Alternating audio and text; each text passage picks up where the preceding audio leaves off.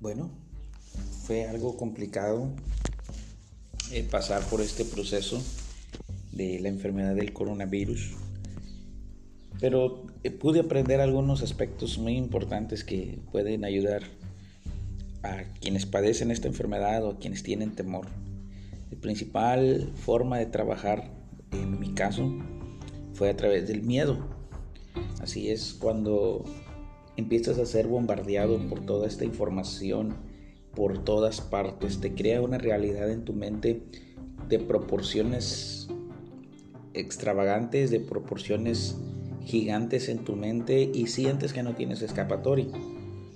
Personalmente creo que no hay escapatoria, que es muy probable que a la mayoría de las personas eh, les acontezca este, este suceso de lo que es el COVID, porque pues ya hasta los presidentes o los hombres más protegidos del mundo fueron infectados, porque pues la cadena es, es imposible de romper, tenemos el contacto con el ser humano a pesar de que lo hagamos.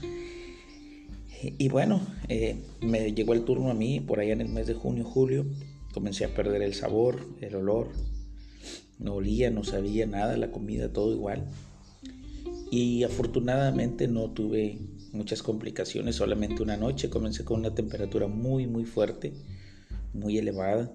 Eh, mi esposa comenzó a darme muchos té de limón con canela y empecé a tomar eso y lo que es el naproxeno y para tratar de y paracetamol casi cada cuatro horas cada tres horas para controlar la temperatura. Eh, fue un proceso difícil. Eh, yo tenía poco tiempo aquí en la ciudad. Eh, estábamos pasando por momentos también complicados en nuestra economía, en nuestras finanzas, en nuestra situación. Y entonces comienzas a sentir los síntomas y sabes que te llegó tu momento para pasar por esa prueba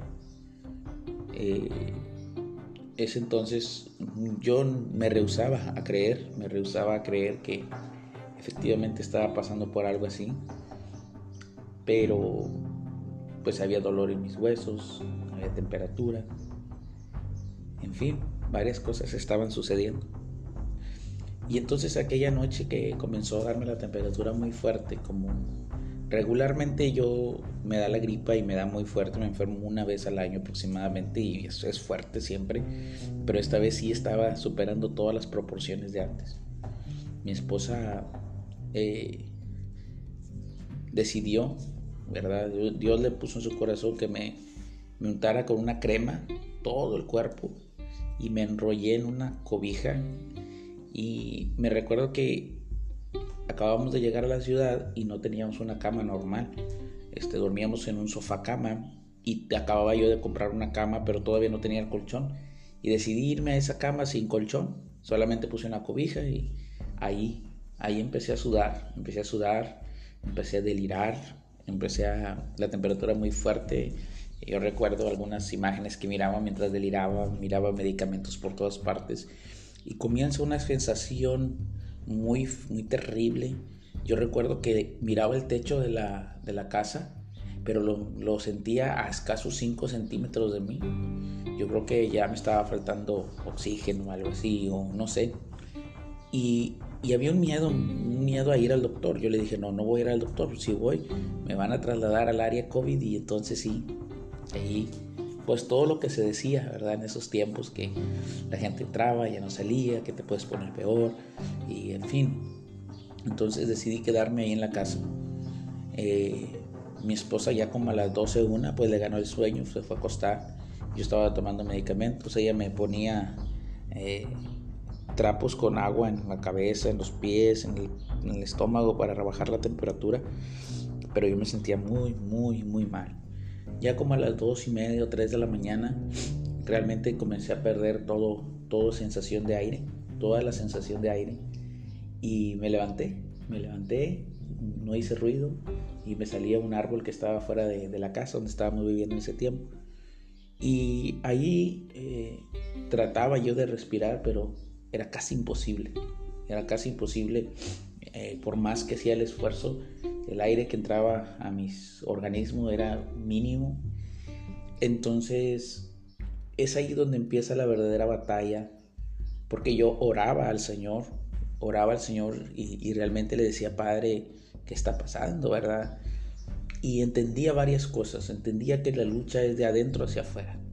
Es decir, la verdadera lucha contra el COVID está en la mente poder dominar los pensamientos y el temor a la muerte, ese espíritu de muerte que se mueve a través de esa enfermedad. Y allí es donde es probada tu confianza de saber que aunque andes en valles de sombras y de muerte, no temeremos mal alguno. Yo declaraba esa palabra sobre mi vida y yo le decía, Padre, yo estoy pasando por un valle de sombras y de muerte. Y ahí estás tú solo, ahí no hay nadie que te pueda ayudar. Ahí está solamente tú y tu mentalidad. Y entonces yo le decía, Señor, si acaso mi propósito terminó en esta tierra, Señor, hágase tu voluntad. Yo estoy listo para estar contigo, papá. Pero si no ha terminado, Señor, no quiero terminar. No va a poder conmigo esta enfermedad. El Señor me va a dar la sanidad.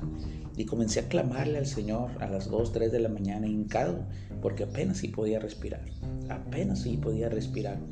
Estuve así por un proceso de una hora, pero tu mente, tu mente comienza a pensar que vas a morir, tu mente comienza a pensar en tu familia y te empiezas a llenar de temores, de miedos, de angustias. Pero es ahí donde la luz y la palabra del Señor surten efecto y sus promesas son fieles y verdaderas. Realmente el Espíritu Santo me fortaleció y pude seguir creyendo en las promesas del Señor, que Él dice que estaría con nosotros, que no nos dejaría y nunca nos desampararía, que Él dice que, ok, dije Señor, aunque yo muriese hoy, yo sé que mi familia está en tus manos, que tú vas a cuidarla y te sobrebunda una paz que sobrepasa todo entendimiento. De esa manera pasaron las siguientes dos horas y yo ahí afuera. Y poco a poco fui recobrando la fuerza Fui recobrando el aliento, me volví a meter a mi casa, me aposté a dormir por la mañana eh, aún me sentía muy cansado, totalmente cansado, como si hubiese corrido toda la noche, pero ya empezaba a sentir el aire en mi, estómago, en, en mis pulmones. Durante los siguientes 15 días, yo conduzco una motocicleta, abrí el tanque de la gasolina y Trataba de respirar, nada, nada, no, no olía, no olía absolutamente nada. Eh, mi esposa siempre ha hecho de comer muy rico, pero pues la verdad en ese tiempo fue desesperante porque yo podía comer lo que fuera y no sabía nada. Eh, fueron unas semanas de debilidad en el cuerpo eh, y todavía han pasado ya casi 7, 8 meses y aún hay sabores que ya nunca volvieron a ser el mismo. El sabor de limón, algunos cítricos, ya no tienen la misma intensidad que tenían en ese tiempo. Fue difícil pasar por eso, el temor, el miedo, la angustia de esos días. Eh, entiendo a las personas que pasan por esas circunstancias.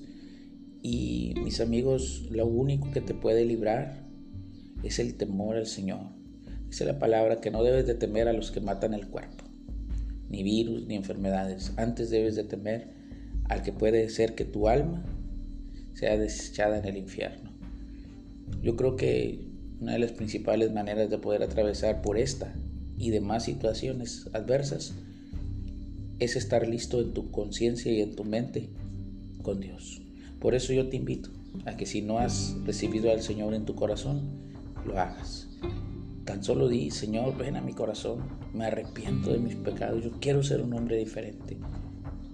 Acepto como mi Señor y mi Salvador en mi vida. Acepto que moriste en la cruz por mis pecados. Señor, te recibo como mi Señor y Salvador. Y acércate a alguna congregación y comienza este caminar con el Señor. Bautízate, la palabra dice que el que creyere y fuere bautizado, ese será salvo. Y entonces sí, no te niego que van a ser momentos difíciles pero dentro de ti hay una esperanza. Hay una esperanza de que estás en paz con el Señor, que puedes clamar a Él y Él te oye.